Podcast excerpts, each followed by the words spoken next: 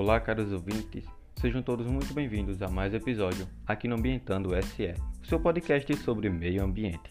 E hoje iremos falar sobre três temas de grande importância. Iremos iniciar falando sobre os impactos ambientais, sociais e econômicos que ocorrem em virtude da desertificação no Brasil. Em seguida, iremos falar sobre a erosão costeira no estado de Sergipe e, por fim, análise dos processos erosivos na área urbana, visando planejamento e controle ambiental.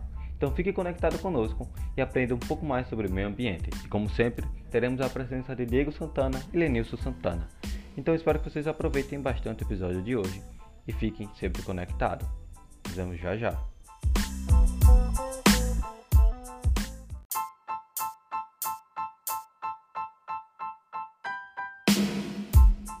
para que cada um de vocês possa conhecer os apresentadores. Bom, eu me chamo Marcos Henrique, tenho 22 anos, sou estudante do curso de Engenharia Ambiental e Sanitária pela UFES. Olá pessoal, me chamo Diego Santana Santos, sou, faço Engenharia Ambiental na UFES e vamos. Então, pessoal, meu nome é Lenilson Santana, eu tenho 20 anos e eu sou estudante de Engenharia Ambiental e Sanitária pela Universidade Federal de Sergipe. Muito bom. Então, é, de início, iremos falar sobre os impactos ambientais, sociais e econômicos que ocorrem em virtude da desertificação no Brasil. É importante que primeiro a gente entenda sobre desertificação, né? O que é uma desertificação? Vocês poderiam falar um pouquinho? A desertificação, acredito que seja algo que é mais provocada pela área do Nordeste, né?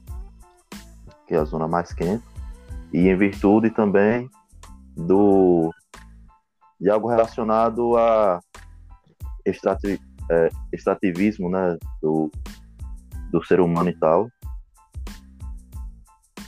E também vale salientar que é, uma região que desertificada, ela não abriga vida, abriga, mas são bem raro, bem raro mesmo. Ou seja, já prejudica em, diversas, em diversos fatores a vida naquele ambiente caso ocorra desertificação no Brasil. No caso, a biodiversidade ela é menor do que em outras áreas, não é isso? Isso. É, com certeza. Tem a morte é, do solo, no caso, né? Sim. Eu não sei vocês, mas quando eu era estudando ensino médio, os professores disseram que no Brasil não existia deserto. E vocês? Cara, eu acredito que é, em, te, em teoria, sim, mas nesses tempos é, atuais, né? E futuramente, provavelmente irá existir. Mas me fala aí se realmente existe ou não. Você tem um posicionamento? Bom, é, se a gente for para olhar o clima, a forma da, do local onde a gente vive, né? Caso do território brasileiro, não existe deserto, naturalmente mas infelizmente vem ocorrendo a desertificação, principalmente nesses últimos anos está sendo bem acelerado isso. Então, se ele for parar para pensar, não existia deserto naturalmente. Agora existe um deserto, digamos que artificialmente, já que foi criado pelo homem como consequência de várias ações, né? Entendi. É, realmente, tem esse ponto de vista aí. E o que, é que você acha, Anderson, sobre isso? Então, e aquela questão, né? Geralmente é, a desertificação está ocorrendo no Brasil nas áreas como Caatinga, nessa, nessa biodiversidade. E uma coisa que muitas pessoas falam é porque eles olham a Caatinga e eles já veem né, geralmente a Caatinga é um pouco mais seca, aí eles já acham que ali não tem praticamente nada, né? Pode desmatar, pode fazer tudo. Mas é aquela questão, a Caatinga ela é um bioma que ele é, possui uma grande biodiversidade e deveria ser preservado. Né? Achei seu posicionamento muito interessante, né? Porque essa questão de existir deserto ou não, mesmo nas áreas mais quentes, na área que menos chove, ainda chove a quantidade mínima para evitar a existência desse bioma na forma natural. A gente sabe que o cerrado é extremamente quente, tem um longo período de seca, mas que ele naturalmente não faz com que ocorra essa desertificação. Infelizmente ocorre devido à ação antrópica o desmatamento, né? As irrigações, né? Eu acredito Exatamente. que seja por esse lado. Exatamente. E por mais que seja uma região que seja seca, mas é, as plantas, a biodiversidade, né, os animais, eles se adaptaram a viver nessas condições. Por isso que é importante né, a gente fazer um estudo desse caso, sobre preservar, olhar o que pode ser feito para mitigar né, e evitar esses processos erosivos, porque se continuar do jeito que está, né, é, lá no futuro, com certeza, o Brasil vai possuir um deserto, que poderia ter sido facilmente evitado. Mas aí, Lenilson, você falou uma parte que eu acredito que não seja tão. Eu não concordo, né? Na parte que você falou que os animais estão se readaptando. Eu acho que a gente está perdendo a biodiversidade nesse local. Tanto que você pode ver que até os próprios gados nesse, nessa região estão morrendo, né? Eu acredito que muitos animais que são nativos daquele habitat estejam é, sumindo. É interessante porque essa questão da adaptação demora muito tempo, né? A questão ah, de um mês se adaptou, né? Então, se você for olhar os animais que viviam naquela região, tipo num período de seca normal, já estão adaptados, as plantas, só que você causar um extremo no fato da desertificação, você muda tudo. Então, é difícil que os animais as plantas é, tenham essa adaptação rápida. Infelizmente, não ocorre isso. E e já existe é, essa questão da desertificação no Brasil, se a gente somar todas as áreas já desertificadas no território brasileiro, a gente chega em um tamanho igual ao da Inglaterra. Ou seja, é imenso já. Muito preocupante, né? Com certeza. Então, para vocês, ah, quais os principais é, fatores que influenciam isso, essa desertificação no Brasil? Fala aí, Lenilson. Então, né, tipo, a princípio, assim, o que a gente mais vê, né, que causa esse tipo de desertificação é o mau uso do solo, né, porque as pessoas, principalmente os fazendeiros, né, eles pegam, praticam queimadas para, para fazer pastagem, né, e tem aquela questão que é o extrativismo, né, tanto do, da questão dos gados, né, porque os gados, eles são animais pesados, aí o que é que ocorre? É, eles utilizam aquela área para fazer a criação do gado. E como os gados eles são pesados, acaba compactando o solo. Aí chega um momento que a taxa né, de hipermeabilidade do solo ela é praticamente nula, ou seja, ocorre o carreamento do, de todos os nutrientes que possuem, que estão ali no solo, e é, o ambiente acaba ficando morto. Não tem chega um momento que nem grama mais nasce naquele local. Ô tá, Marcos, tá. esse Oi. ponto de vista que ele falou foi bem interessante também mas teria também uma teria uma causa, seria uma das causas, seria a, é, as, as irrigações também? Ou não? Oh, primeiramente, vamos falar essa questão que o Lenilson disse, né? os fazendeiros. Se você for parar para pensar, a população que vive, por exemplo, no Cerrado, na Caatinga, é uma população, infelizmente, mais pobre. Então, eles não têm mil cabeças de gado, cada fazendeiro. Então, a gente está falando de população pequena tem pouco poder aquisitivo, eles vão ter o quê? Cinco cabeças de gado, dez. Então a gente está falando dos grandes fazendeiros, ou seja, o pessoal da agropecuária de verdade, os grandes, né? Que vão ter mil cabeças de gado. Então, os impactos que eles causam são imensos. Eu acho que se juntar toda a população daquela região ali, o impacto não chega do mesmo tamanho de uma pessoa rica, que vai lá e coloca o gado que vai desmatar aquela área, né, como você falou, para poder fazer a, a, criação dos animais. Mas esse fator que você falou dos animais serem pesados acaba compactando o solo, realmente. Isso é verdade. E a irrigação, né? Você tem um consumo imenso de água, então isso influencia, com certeza, porque você retira muita água de um local para irrigar apenas uma certa área. Então todo aquele outro restante vai ficar sem água. É, e será que isso tem a ver também com o, a, o aumento da temperatura em si também? Eu acho que influencia, né? Sim, é, o aquecimento global, né? São um dos fatores que os cientistas apontam é, que vem influenciando essa desertificação. A gente pode apontar, no caso, o aquecimento global, o desmatamento, a criação bovino, né, em grandes quantidades. Uhum. É, então, e a mudança da vegetação. Porque como nós falamos dessa adaptação, né?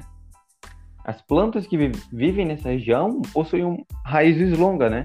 Para chegar em um local onde tem água. Então, quando chove nesse local, há muita permeabilidade. Então, há muita absorção de água, essa água fica nos aquíferos, e aí, num período de seca, a planta se manter, ela pega água de lá do aquífero. Só que aí, vem, né, os fazendeiros, os grandes fazendeiros, removem essa vegetação, fazem uma plantação, sei lá, de soja, milho, que tem uma raiz menor, então você não, não chega lá. Então você não tem essa questão da água poder passar de é, infiltrar e chegar nos aquíferos. Então você vai secando esses aquíferos um pouco. E aí tem essa questão da irrigação. Já tá, não, deixa de chegar a água. E aí você vai consumir água do aquífero, vai secar. Verdade. Como também uma parte agravante, né? Que agora, o, devido a mudanças climáticas, né, o maior período de seca que teve entre 2012 e 2017, não sei se você é, soube disso, isso também está ajudando a gente ir por esse destino, né? No caso, esse local do Nordeste, Sim. né? Com certeza. E é interessante que esses grandes fazendeiros, né, grandes criadores de gado, dizem: ah, mas eu estou fazendo bem porque eu estou gerando emprego, estou gerando renda, estou aumentando a economia do país. O que vocês acham em relação a isso? Então, é isso aí, é aquela, é aquela questão. Pode falar, né? Porque, vamos supor, geralmente quando a gente vai fazer um estudo né, de impacto ambiental, tem tantos pontos negativos quanto pontos positivos. Só que é aquela questão, será que compensa você fazer, tipo, gerar emprego em uma área, melhorar a economia, mas quando chegar lá no futuro, aquela área ali, você não vai poder utilizar aquela área para nada, porque ela vai estar desertificada, ou seja, não vai servir nem para criação de gado, nem para plantação. Ou seja, você vai prejudicar no futuro tantas populações que moram ali, tam, como também toda a biodiversidade do local, é, espécies de plantas, de animais, todos vão morrer. Ou seja, será que vale a pena mesmo correr esse risco? É o pensamento, né? Tipo, eu vou trabalhar ali naquele local, porque um grande fazendeiro já foi lá e fez um, um tipo de empreitada, né? Vou ganhar o meu salário mínimo durante aquele trabalho ali mas depois dali eu já não vou ter mais nenhuma forma de renda. Tanto que eu usava aquele local, né, onde o, o grande fazendeiro é, já fez essa, essa, essa atividade. E depois disso, como é que eu vou continuar? Eu vou continuar vendo com, a, com esse salário mínimo, que eu já usei provavelmente. Entendeu? Pois é. Eu acho que segue essa mesma lógica. Então, a desigualdade social tá aí. A gente sabe. Então, é uma população carente, infelizmente. E então, logo de impacto ambiental, nós já estamos falando da perda de biodiversidade, não é isso? É, vamos aumentar a temperatura da Terra naquele, naquela região. Então, isso traz outros impactos. Por exemplo, as cataratas do Iguaçu, né? Que é um cartão postal do Brasil, muita gente vem visitar visitar. Isso gera renda através do turismo. O que aconteceu foi que há um tempinho atrás a, a água que estava saindo era extremamente pouca. Por que isso, né?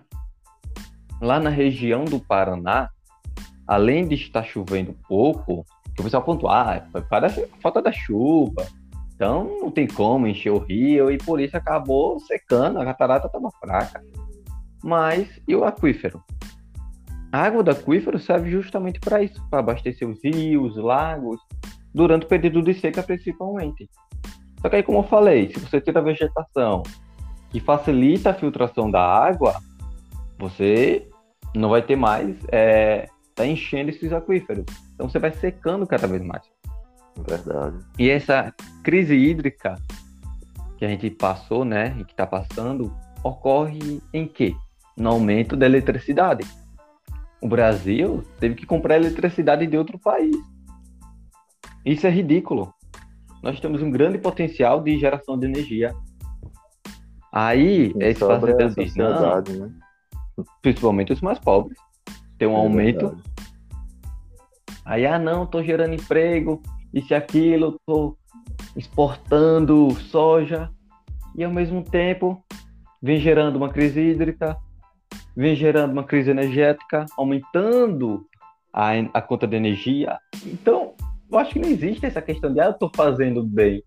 Você está aumentando a sua economia. Ele está fazendo para ele mesmo, né? Exatamente. Esse é o ponto. Ele fala A essa desigualdade tá- continua. Isso, ele só fala isso, está ajudando o povo, melhorando isso, melhorando aquilo, é só mais para mascarar os impactos mesmo, para parecer bonzinho. Mas uma única Isso. coisa que tá preocupado é o quê? Com o dinheiro dele, que ele vai lucrar. Sim, Ele pode dar pontos positivos disso, né? sim, sim. Mas os pontos negativos que isso irá causar são devastadores. Tem que, que principalmente- colocar isso na balança. Um estudo, não chama uma equipe profissional para fazer nada. Fazem tudo escondido, tudo de forma ilegal. Então, e aí? Como é que eu vou apontar os pontos positivos de uma pessoa que está fazendo tudo ilegal? Não tem condições. Tem que ter uma Só pra política uma pública, ideia. né? Com certeza. É, é, há uma estimativa que cerca de 80% das águas do Rio do Cerrado tem origem subterrânea. Então, como eu falei, o cara tá ali, compactou o solo, dificultou toda a água do aquífero e aí vem gerando cada vez mais impacto.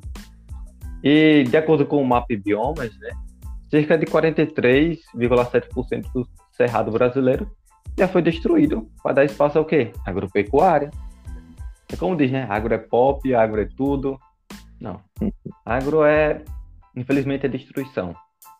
Infelizmente. Exatamente. É triste ouvir Tem isso, que mas ter um estudo, né, pra balancear isso, né? Sim. E aí o que acontece? É, só lá no, no estado do, de Alagoas, né? 32,8% do território está desertificado já. Aqui em Sergipe é 14,8%. Então, a população que já vivia ali, tendo dificuldade, é, chega a um ponto em que não tem condições de plantar mais nada, de ter, criar um gadinho, uma vaquinha, um, um bode, não tem como criar nada. Vai acontecer o quê? Eles vão ter que sair dali. Então você traz o impacto social e econômico muito grande para essa população. Eu E estava vendo é aqui triste. uma política pública que foi colocada em 2006, não foi? Que é o Programa de Ação Nacional de Combate à Desertificação e Mitigação dos Efeitos da Seca, a sigla PANA. Sim. Só que parece que não teve Uhum. um avanço, não foi? Não avançou para trazer um retorno. Infe- Infelizmente as ações é, benéficas são um pouquinho aleijado, né? Anda bem, bem devagar. Enquanto as contrárias, nossa, é o flash. Acelera que eu nunca vi. Anda que nem Lenês, né, devagarzinho. Aí eu pergunto né? a você, Lenilson, é, a população carente, que já não tem condições de se manter mais naquele local, que não tem uma renda boa, vai para onde? Então, é aquela questão, né? Isso aí já são, traz problemas que são indiretos, né? Tipo, um impacto já vai gerar outro. Porque é aquela questão, aquela população naquele local, ela não vai ter condições mais de viver naquela, naquele local, porque ela utilizaria o solo ali para quê? Para plantar, para criar um gadinho, alguma coisa. Não vai poder fazer mais isso. O que é que vai acontecer? Eles vão migrar para outras cidades. Geralmente eles migram para cidades grandes, né? Como nós vemos aí. E o que é que acontece? A marginalização, né? Porque como eles não têm boas condições de, de vida, né? Eles vão migrar mais ou menos para áreas como favelas, áreas de risco, né? E já Verdade. vão sofrer é, impactos relacionados à criminalização, né? Geralmente é, alguns acabam sendo levados para o crime, outros para locais que são de risco. Aí já pode trazer diversos problemas, né? Como é, construir suas casas em locais que pode ocorrer deslizamentos, em beiras de rio que ocorrem inundações. Ou seja, já cria um problema em cadeia, né? Porque um problema vai gerando o outro e ali vai piorando.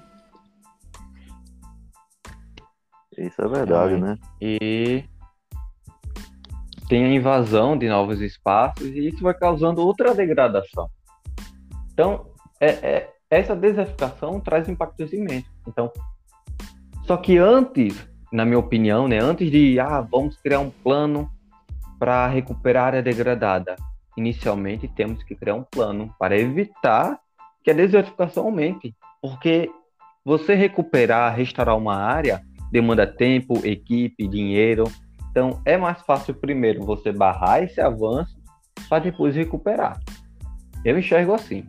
Isso é verdade. Por exemplo, até nenhum incêndio, né? O que é que eles procuram fazer antes? Ter o controle daquele fogo que já está ali, né? Para que aí consiga fazer novas, novos avanços para mitigar isso, né? Agora, o, o que veio em minha mente, tipo, é na área do Nordeste. Será que ele teria algum risco de ir para os outros locais do, é, no Brasil? Ou não? Rapaz, uma, se a gente parar em uma duna eólica, né? O que acontece da área da duna? Vai se movendo, vai para outro local. São Paulo, recentemente, teve o quê? Um acidente que aconteceu. Uma tempestade de areia. Porque o solo estava seco devido à plantação. Tá, então o solo estava desprotegido. Então você vai ter esse avanço, né? E isso vem causar, vai causar outros problemas.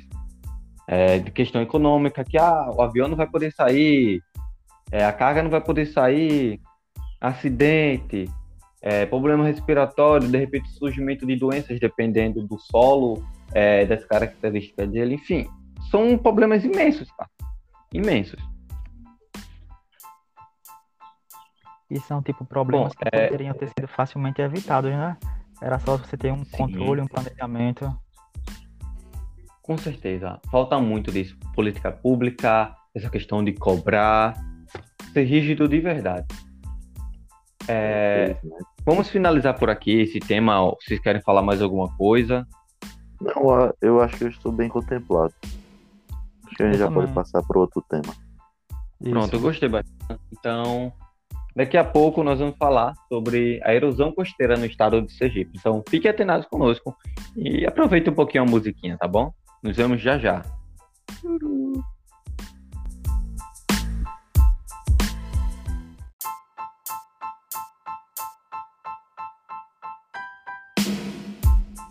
proveitoso. Espero que vocês também tenham gostado.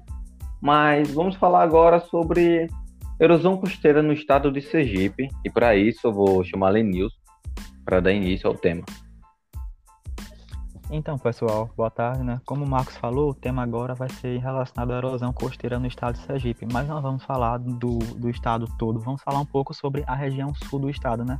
Que é onde fica localizada as praias de Itapuranga, das praias da Caueira, que fica localizada no município de Itapuranga, e a praia do Saco da Bahia, que fica localizada no município de Estância. E eu queria falar um pouco com vocês. Vocês já conheceram essa praia, sabem o que ocorre lá? Fale um pouco sobre isso. Cara, eu inclusive moro, né? Tenho esse privilégio, ou agora talvez não, né? Que é na Praia do Saco. E realmente tem esse problema aí, tanto que colocaram as barreiras de pedras lá, sabe? Não sei se pode ser certo ou não isso, porque tem que ter um certo estudo, né? Mas eu tô, tô ciente desse assunto, pelo menos é, por cima, superficialmente, entendeu? Exatamente, tem aquela questão, né, de ser essas barreiras serem positivas ou negativas. Inclusive está até na justiça, né, é, que até proibiram de fazer casas, essas coisas. sim, região. sim, é, tá sob o poder da União lá, não pode fazer nada, nem uma pintura, nem nada das casas. Mas é, me fala aí, Marcos, você já sabe, já tem ciência sobre esses problemas aí que ele nos falou. A, a, primeira coisa que me chamou a atenção foi em relação à Praia da Caueira, eu não imaginava que é Itaporanga, né? Ou Itabaiana, eu pensei que era distância também, que é tão próximo um do outro. Mas a praia que eu mais conheço é a Praia do Albaís, sempre vou para lá. Em relação à Praia do Saco, eu fui poucas vezes, mas sei em relação ao problema que ocorre lá, assim como também problemas que ocorrem na Praia do Albaís. Mas em relação ao Caueira, eu sei bem pouco, né? Então, é aquela questão, né? Na Praia da Bahia, como você conhece mais, nós vemos que os maiores problemas que ocorrem naquela região foi o quê? Foi a destruição de uma porção da orla, não foi? Que principalmente é o Sim. principal ponto turístico da região e também destruiu algumas ruas. A mesma coisa ocorre na Caueira, que também ocorreu a destruição da orla, principalmente de alguns bares que eles foram instalados próximos à região. E eu gostaria de pedir que Diego falasse um pouquinho, discorresse sobre o que está acontecendo na Praia do Saco, já que ele é morador da região, né? Então ele provavelmente conhece sabe mais. mais. Sim, sim, verdade. Eu tô mais habituado. Ah, então, esse problema, porque o juiz, né, é, iniciou um, um, processo onde todos os moradores é, não poderiam mais construir nada, tanto que se você pintar, fazer qualquer reforma de frente, é, na frente de sua casa é, é a sua obra, paga uma multa e essa multa é, é muito alta. É, principalmente por ser morador da, da região, essas pessoas desses locais, né, não têm uma renda tão significativa quanto outras pessoas ricas que, é, que tem nesse local. Mas aí, pelo avanço do mar, muitas casas foram destruídas, que nem você disse antes, que foi engolidas pelo mar. Tanto que uma igreja está bem próxima.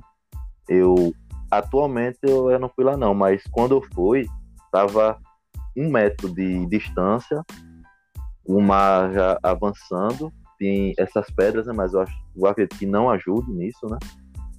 Porém, cara, se o mar continuar avançando, a igreja vai cair também. E olha que a igreja estava bem distante, né? É, é eu, eu, gostei, né, é, dessa questão que você falou do problema que está ocorrendo aí.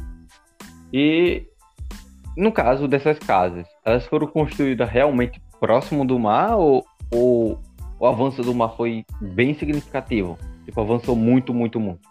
Então, tem várias situações. Uma delas é que antigamente o mar era bem distante, sabe? Muito distante mesmo, quilômetros. Só que se você olhar atualmente, tem casas que parece que foi construída praticamente em cima do mar, entendeu? Sim. essas que não foram é, devastadas ainda. Aí isso é meio relativo, porque não tem um direcionamento. Pode ser que o mar, muito bem antes, já estava nesse local, né, onde as casas foram construídas, e depois ela, ela, ela, ela recuou e ficou quilômetros é, de distância, e atualmente ela estaria retornando ao seu local natural. Só que aí tem que ter todo o estudo para saber, né? Mas também tem outros locais, Marcos. Eu acredito que tá, tá incluída é, nesse processo por conta de outros problemas também, por conta de um lago que tem as APPs no caso, né? Que era ah. de preservação e tal. Pode ser que isso influencie. Mas se for em relação ao a distância mínima é, do mar para uma casa, tem casas que não estão irregulares, não, entendeu? Sim, sim. Mas... E, e, o, e o que para mim é ridículo, né? Você, por exemplo, proibir a pessoa de pintar a casa, de ou o telhado tá ruim você não poder consertar. Com certeza. É, é, pro, é pro telhado cair na cabeça da pessoa, é? Porque veja. Pronto, o, é, o meu tio trabalha em um local, em uma casa, que não é dele, só que ele trabalha como caseiro, sabe? Tem um lado da casa que é bem na garagem, que embaixo estava sendo destruído porque os, os tijolos estão todos corroídos, né? Uhum. Nisso, ali, ali vai cair. eu, eu, provavelmente já tenha caído, entendeu? Mas toda a extensão desse, desse muro caiu. Tava quase a ponto de desabar o teto, entendeu? Aí não pode fazer nada, porque eles tiraram fotos e tal. Se eles forem lá e verem que teve alguma reforma mínima possível, tem uma multa pesada, entendeu? Então, é, tipo, é, é ridículo, é, né? Exatamente, é ridículo. Eu não digo nada se tipo a justiça proibisse de você construir novas casas. Aí tudo bem, não deveria é, poder. Mas a questão das casas que já estão lá, em questão de reforma, tipo uma pintura, como falou, o Diego falou aí, né, que a casa está desabando, deveria tudo bem você deixar fazer uma reforma. O problema em si é você construir novas casas naquela região, né?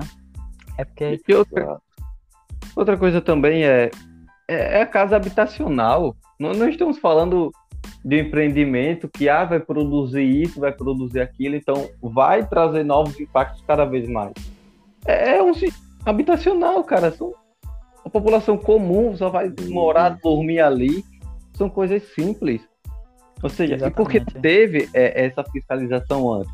Abandonaram, as pessoas construíram, ou seja, quem construiu de forma regular sofre por conta de outras pessoas que construíram de forma errada, vem prejudicando bastante. Exatamente, você tocou em um ponto importante, porque aquela questão, eu até me lembro um pouco que teve um caso parecido na praia, se eu não me engano foi na praia de Aruana, em Aracaju, que eles derrubaram, demoleram as casas. E nessa, só que na questão dessa praia, essa praia, as casas elas eram casas de veraneio. E em relação à Praia do Saco, também existe casas de veraneio. Só que a maioria das casas lá são moradores realmente que moram naquela região e a justiça ela quer derrubar essas casas. Aí já entra naquele ponto, né? Para onde é que esses moradores Vão, porque tem realmente tem gente que mora ali, tem geralmente pessoal que tem supermercado, mercadinho, e depende daquele local para sobreviver. Aí fica aquela questão, né? Realmente é, isso é o correto a se fazer, né? Demolir as casas. Então, é um ponto importante.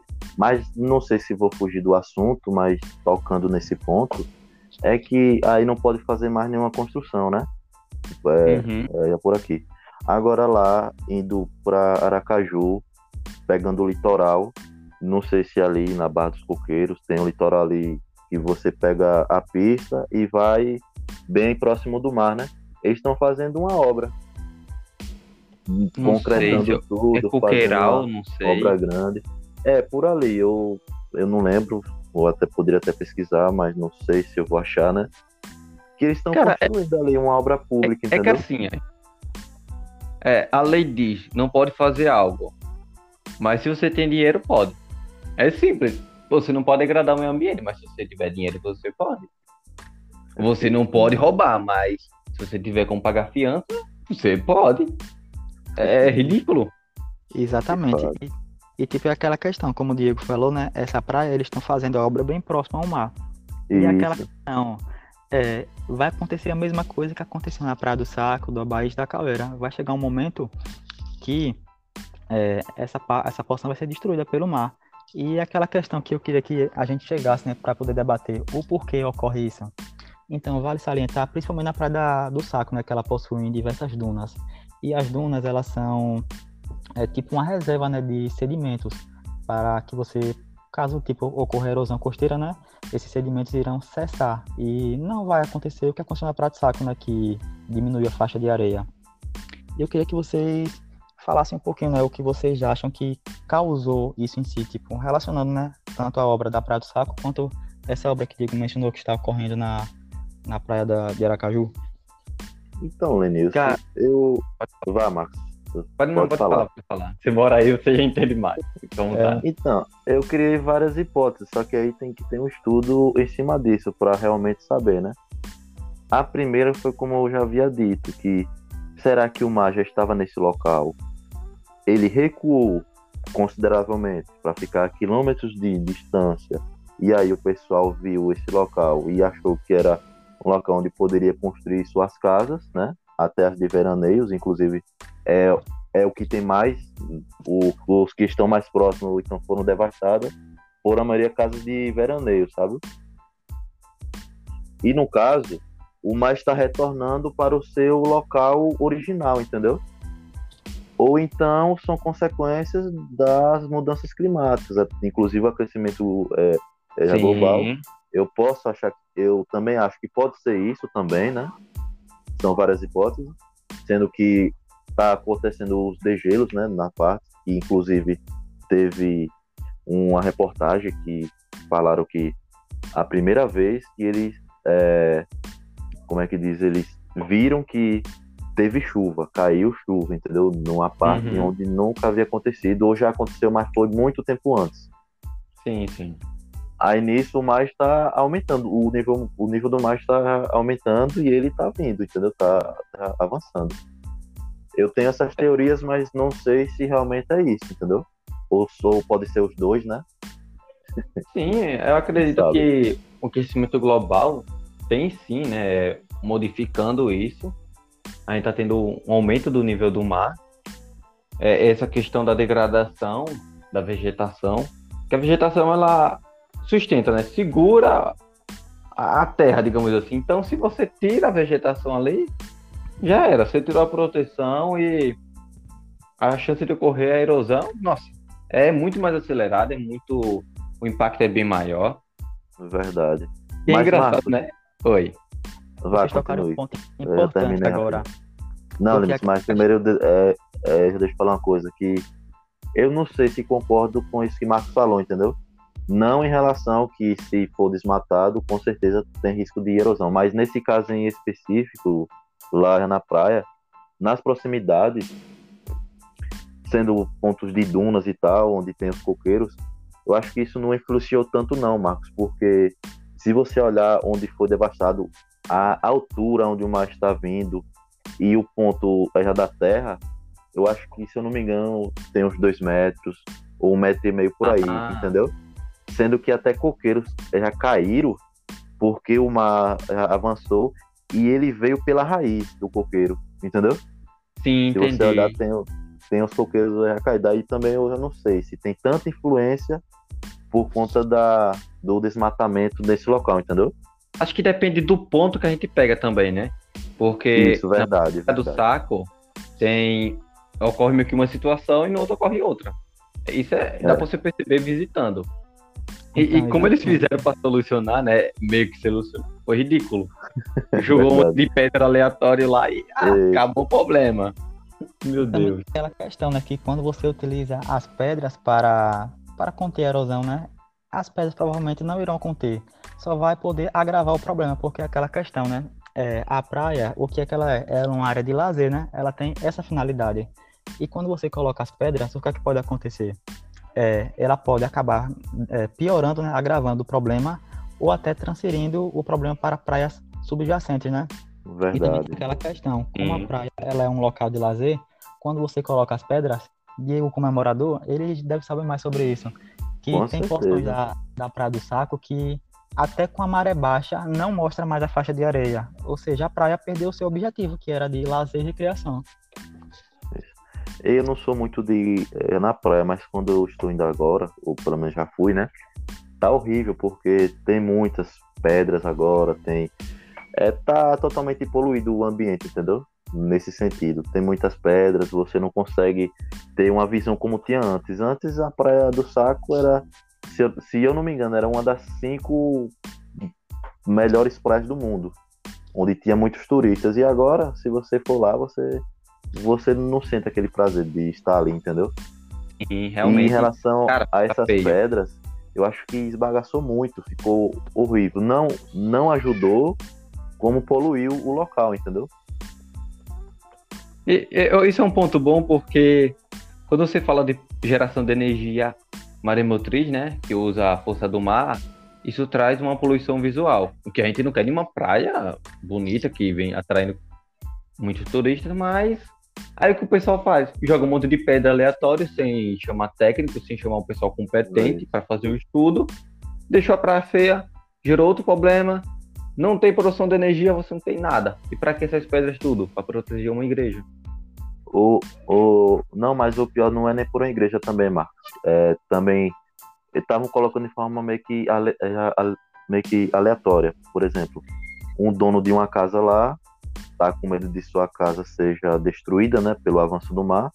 Ele próprio pega, chama os caminhões, um, as caçambas com várias pedras e coloca ali, entendeu? Tipo, não teve um planejamento. Meu Deus. Porque aí, se fosse para ter o planejamento, seria da região toda. Mas aí ca- é o mesmo que eu, você e o Lenilson fosse fazer um trabalho. Aí cada um faz sua parte aí, de forma aleatória. Quando a gente chegar em casa, ou quando a gente chegar eh, na escola, ou seja, na faculdade, a gente junta, entendeu? Foi mesmo que. Foi, sabe que foi isso que aconteceu, entendeu? Então, Exatamente. aquela questão também, né? Quando você joga essas pedras, tem todo um estudo, uma análise. A gente, como nós somos engenheiros, nós temos uma visão, tipo, geralmente da, da questão da recriação da praia, da, dos danos antrópicos, né? Mas também tem outros tipos de danos, porque antigamente era muito comum a gente ver tartarugas que elas desovavam naquela região, né? E hoje, Exatamente. por causa Sim. dessas pedras, do recuo da faixa, praticamente a gente não vê mais. Sinceramente, eu que ando muito na praia, já tem mais ou menos uns três anos que eu não ouvi mais uma história de uma tartaruga que apareceu para desovar naquela região. Os peixe-bois também. Cara, realmente. Tinha muito peixe-boi, pô. Agora você. Que tanto que tinha o risco, né, dos, dos pessoal. De machucar da barcos, hélice se também, né? machucava da hélice, isso. Hoje em Isso, dia, se você, se você achar, é raro você achar um, entendeu? bem raro. Tem essa bem questão da biodiversidade Isso a gente já percebe, né? É. Os animais, eles já nos dão uma visão do, do impacto, se o local está impactado ou não, se está degradado ou não, já dá para ter uma noção por isso. Verdade. E em relação, né, à Praia do Abaí, que é, acredito eu que o ponto principal de turistas, uma, uma quantidade absurda de gente que vai, principalmente em época de festa, e a Orla, né, que é o ponto principal, nossa, metade da Orla tá destruída. Eu fui há dois meses atrás, Cara, tava cheio de pedra, tava uma bagaceira, tava coisa mais triste. Eu lembro quando eu era criança, ela era muito bonita. E no mesmo dia tava o prefeito, né, daqui distância, e o vice. Aí eu falei, hum, aí deve estar olhando essa questão da orla. Quando foi um mês depois que eu voltei, cadê as pedras? Sumiu. Só vi um monte de areia, um monte de areia. Aí eu, ah, o problema tá solucionado, já era. Acabou a erosão. É, Incrível isso. Acabou, né? Agora chegando é. a, a, esse ponto aí, Marcos. Eu, eu acho que agora, se pararmos para pensar, o que seria a forma mais adequada para mitigar ou prevenir, ou futuramente encontrar uma solução e que seja também viável né, para, para esses locais, para esses problemas. Eu tenho essa dúvida. Então, é, é, aquela questão, olha, quando a gente vai olhar né, o que pode ser feito, pô, a natureza em si, ela já dá a gente mecanismos que a gente pode utilizar para para conter essa erosão. Por exemplo, uma coisa que ela contém erosão muito bem são as restingas. Ou seja, é uma coisa que já existe e é de graça. E o que é que Sim. as pessoas fazem? Elas simplesmente desmatam para construir a casa. Tem até exemplos de praias no Rio de Janeiro, Rio Grande do Sul, que fizeram a construção sustentável, né, o desenvolvimento sustentável. Que eles preservaram a faixa de restinga e depois eles construíram as casas. E tipo, essas restingas elas já iriam evitar problemas que no futuro, daqui a 20, 30 anos, iriam ser causados, né? Como que aconteceu nas três praias do estado de Sergipe. Sim, é, o nosso tempo está quase acabando, mas vamos, vamos dar uma finalizada, né? A gente consegue perceber que os impactos realmente são imensos. A gente é, mencionou isso... das dunas também, não foi? Nem para você ver tudo a quantidade problemática que é. Então, de fato. A gente vai realmente vai ter que outro momento fazer um novo episódio falando sobre isso, mas como resolver? É, primeiro é chamar uma boa uma equipe competente tudo. Um órgão responsável, né? É, ver essa questão do, do, do impacto, do nível do impacto, para so, apontar as melhores soluções. Não é simplesmente jogar pedra e acabou. Se você perguntar a Marcos hoje qual é a solução, eu sinceramente não sei. Mas eu sei que tá jogando pedra aleatório, não é. Sei que tá jogando areia ali e não é. Então, realmente tem que ser feito bom, ser feito um Exatamente. Olha. Então, né, acredito que é, é um tema muito proveitoso, né? E eu gostaria de encerrar e o próximo tema entrará. Acho que dá para finalizar por aqui. E... Isso. É, vamos continuar depois. Né? É. O tema, né? Aguardem aí. Aproveita a musiquinha, continue conectado com o Jair, é importante isso, continue conectado. Não saia.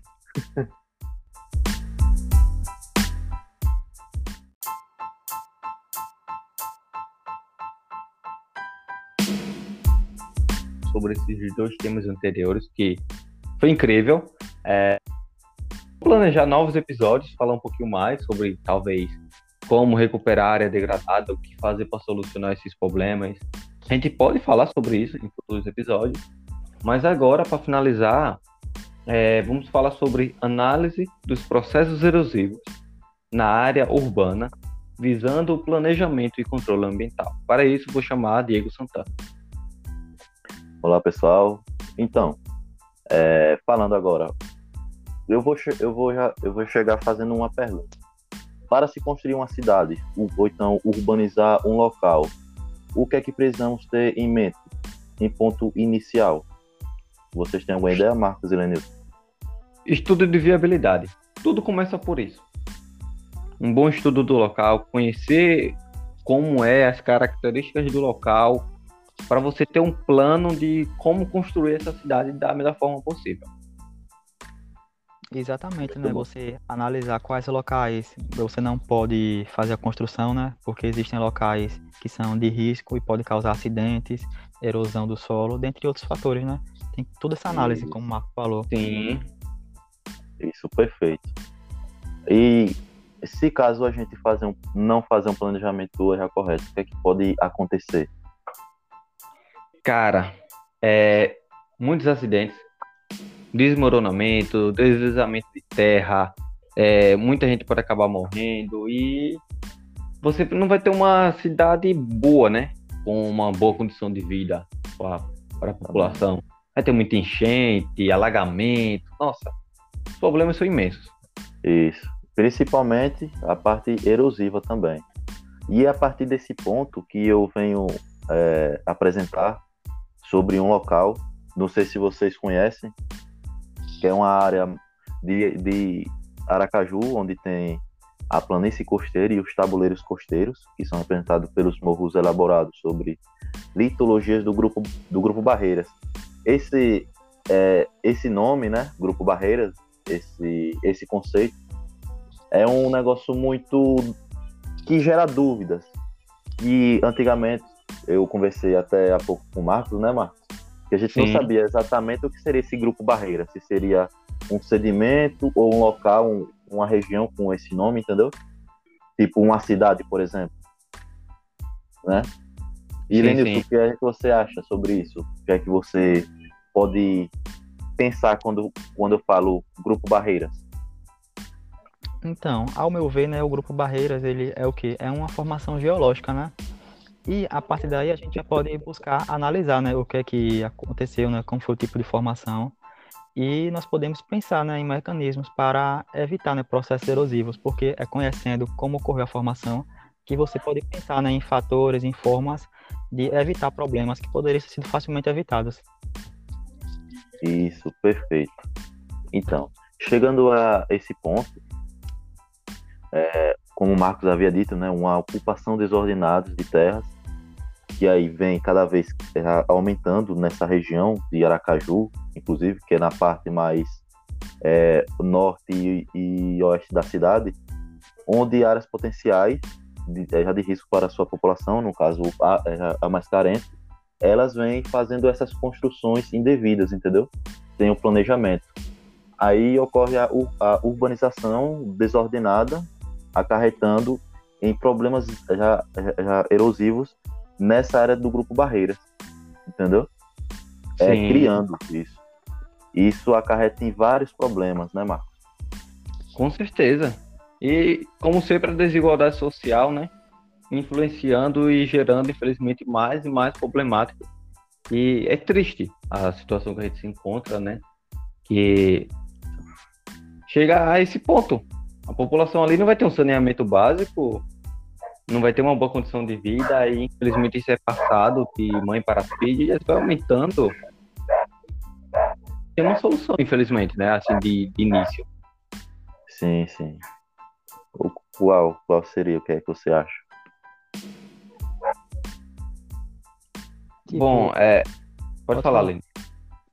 Então, aquela questão, né? Ao meu ver, quando a gente vai analisar né, o porquê aquelas populações elas fizeram as construções naquele local. E é tipo, vamos supor que, é, como o Marcos falou, né, isso traz diversos problemas, como a falta de saneamento básico, e isso traz diversas doenças, né, que antigamente okay. era comum e hoje já está erradicado, né, aí vai trazendo essas doenças. E, ao meu ver, isso é questão de uma falta de, de é, tipo, projetos públicos, né, porque é, o poder público ele simplesmente ignora esse pessoal abandona. Aí, como eles não têm condições, não têm conhecimento, acabam migrando para essas áreas de risco. Exatamente. Hum. Essas áreas onde tem ocupação intensa, né? E acaba gerando aquela dinâmica erosiva, com as feições, por exemplo, que acaba a formação de estufos, de, eh, de ravinas e vossoró. Aí acaba acarretando as vertentes, né? Responde a situações de risco às populações já instaladas, que no caso seriam as mais carentes. Isso pesa hum. na degradação ambiental, entendeu?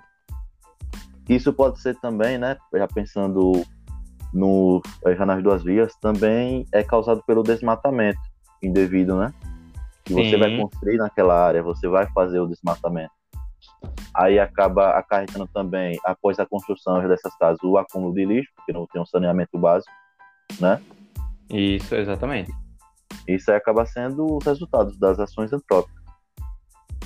E, e você tem é, essa questão também da poluição do aquífero, né? Já que você vai ter é, esse processo erosivo, infelizmente, pode acabar causando a, a poluição das águas, né? Isso é triste, cara. E, e, tem, ou de repente rio próximo, é, uma maré, e que o pessoal joga lixo. Que não, não tem um saneamento básico, não tem nada. É verdade. E por ser em uma área onde tem uma declividade maior, né? Isso aí potencializa, né?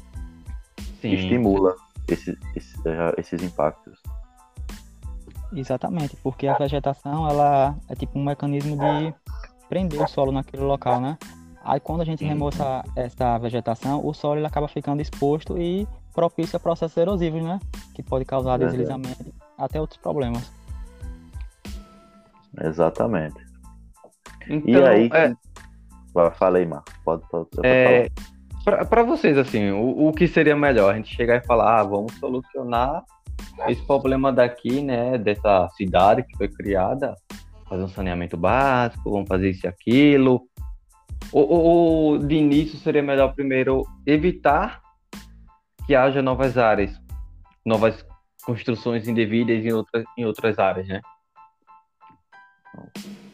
Rapaz, o ponto inicial que teria que evitar logo esse problema eh, de primeira, tendo um planejamento, né? Criando eh, projetos de uso e ocupação eh, do solo urbano, né? Sim, Que contemple a eficiência e o adequado sistema de, eh, já de drenagem. E isso, com certeza, pelo escoamento superficial, isso acaba acarretando sérios problemas. E forma de correção desse processo, impedindo que possibilite que a, a, a, acarrete cada vez mais. Porque se você simplesmente fazer a desocupação e ir para outro local sem, o- sem o mesmo planejamento, acaba que você está expandindo esse problema, entendeu? sim. Tá Né? aumentando, só, infelizmente. Exatamente. Sabe o que foi que eu lembrei agora? O quê? é, do programa Minha Casa Minha Vida, né? Governo federal entrega diversas casas para população carente. Mas, sinceramente, até hoje, eu não vi uma pessoa realmente carente, uma pessoa realmente pobre recebendo casa. Eu vejo pessoas que têm condição financeira de pagar aluguel, pessoas que vivem bem recebendo casa. Enquanto isso, nós temos uma quantidade alta de moradores de rua, nós temos uma Verdade. quantidade alta de favela, de pessoas morando em, situações horríveis. Por que não pegar essas casas e disponibilizar para essas pessoas? Ô, Marcos, inclusive tem casas que eu tive ciência, né? Pelo menos eu vi por, é, é, já por boca, por boatos. E tem pessoas que ganhou a casa e está alugando para outras pessoas. Alugando, Isso é um absurdo, tá? Isso é verdade, infelizmente acontece aqui em instância mesmo. Você entrar num grupo de enjoei e tem gente vendendo. É ridículo. Olha, sinceramente, Como o Marcos falou, né, é, geralmente essas casas elas deveriam ser oferecidas para quem não tem condições, né? E o que aconteceu aqui em Instância, um caso recente que eu fiquei sabendo, é que para você aderir a esse programa de Minha Casa Minha Vida, você deveria ter um contra-cheque, tipo, geralmente só estava oferecendo as casas para quem é concursado, ou seja, pessoas que têm condições, né, de, de ter a sua própria casa. É. Não. Como é Ai, que realmente precisa, quem realmente precisa não tem um contra-cheque, um emprego fixo, como é que eles vão aderir a essas casas? Aí eles acabam migrando para essas áreas, né? Exatamente. Agravando o problema. um programa que é para ajudar, para ter é, diminuir é, essa problemática da questão social, está aumentando a desigualdade social. Por quê? Porque não é aplicado da forma correta. Ridículo, ridículo, ridículo. Só Isso. tem isso a dizer. Acaba Tem um planejamento de um governo, de uma prefeitura, já não é essas mil maravilhas. Imagine essas pessoas que não conseguem essas casas e acabam indo para outros locais para é, imigrar de forma. É, imigrar ou é migrar? De forma incorreta, entendeu? Estando Sim. nesse local. Então, é, é de suma importância, né? Que você, cara, ouvinte, antes de você comprar, por exemplo, um terreno, algo do tipo, analise o local, né? Que você está pensando em comprar. Chame algum especialista para verificar a situação dali. Se, não, se de repente não é uma área de APP, que é uma área de preservação permanente, se não tem um risco, de repente, de deslizamento de terra. A melhor, não é simplesmente chamar um pedreiro ali, o seu Zé, para construir a casa Ah, não, mas meu vizinho ali construiu de tal forma e deu certo. Não. Existem fundações diferentes para cada solo diferente. Então, é Exatamente. é importante ter essa análise, né, do solo, essa análise do processo erosivo, o, o que tem em torno da sua casa. É importante a gente conhecer tudo, tudo. Isso. Como também as diversas é, correções desses processos, né? Processos erosivos, né? Que aí poderia fazer uma proteção de encostas, obras de engenharia mesmo, né? Que são alternativas técnicas comumente aplicadas para a sua preservação e o controle de acidentes. No caso, isso seria em situação que já tenha feito aquele local, né? Já tenha casas da, naquele local. E a única alternativa seria essa, teria que procurar formas de compensar. Mitigar, né? De, isso, de mitigar. De mitigar, essa é a palavra. Com Exatamente. proteção da própria superfície, para que não se agrave ou se expande para outros locais, né? Que tem que ser Sim. preservado. E a prefeitura, né, ela deveria oferecer um programa que fizesse isso, né? Porque geralmente quem vai para essas regiões é que não tem condições de pagar todo um estudo sobre isso. Então a prefeitura ela deveria estar ali, né, com um programa para ajudar essas pessoas, tipo, ficar ali analisando, fiscalizando. E quando elas perceberem, né, que a pessoa vai fazer a instalação em um local que é de risco, elas chegarem e conversarem, não, a gente vai disponibilizar um terreno que fica localizado em um local melhor e tal, e ajudar essa Isso. população, porque é uma população carente. Tudo A em gente sabe torno que de um planejamento. infelizmente não, não corre isso. Triste. E existe, né, diversas empresas júnior, né? São empresas de, de universidade que tem muito essa questão social de, por exemplo, a instância, né? O pessoal de engenharia civil do IFES. É, ah, eu quero fazer, deixar toda, todo o meu terreno, toda a minha casa com todos os documentos em dia. Quando a pessoa não tem essa condição, é, o próprio IFES disponibiliza de forma gratuita esse atendimento, né? Essa questão dos técnicos irem lá, estudar e passar todas as informações corretas. Então, quem é que está resolvendo, de certo modo, os problemas? As pessoas que não deveriam estar Isso é incomodadas. bom. Tipo, é bom o Exato. papel que nós estamos fazendo, né? Que o pessoal está fazendo, mas não deveria ser obrigação nossa de início. Podemos Verdade. um recurso, um meio para fazer isso. Para incentivar isso, mas Exatamente. não simplesmente ser a única solução. É- tem que ter um planejamento antes de construir, mas infelizmente as pessoas não, não têm condição, então é, o governo, né, o estado, a cidade, dependendo da prefeitura, tem que estar fiscalizando isso, as áreas. Ah, tá tendo uma grande quantidade de pessoas lá, tá rolando boato, vamos lá tentar ver o que é isso. E tem que Ah, fazer campanhas também, né, Marcos? Sim, Porque através de campanhas que as pessoas é, têm que ter a consciência, tem que mostrar, porque tem muitas pessoas que, que estão desinformadas, né? E acaba que fazendo uma coisa que não é que, que, que é, por exemplo, é, ocupa um local onde não deveria, por falta de conhecimento, por não saber, por não Hum. ter informações disso, entendeu? Isso teria que ter campanhas e tal para conscientizá-las, né? E, e, e aí, até em área perigosa tá, tá caríssimo o terreno. Aqui em Estância mesmo tem um canto ali que, minha gente, tem uma altura imensa. Acho que tem, acho que tem uns 15 metros ou mais de profundidade. Tem um cara vendendo um terreno ali por 40 mil. Um terreno minúsculo. Aí a pessoa vai construir a casa ali. Misericórdia. Caiu uma chuva forte que nem que caiu recentemente, né? Distância que alagou diversas casas, um monte de problema, até uma casa desmoronou vai causar um acidente.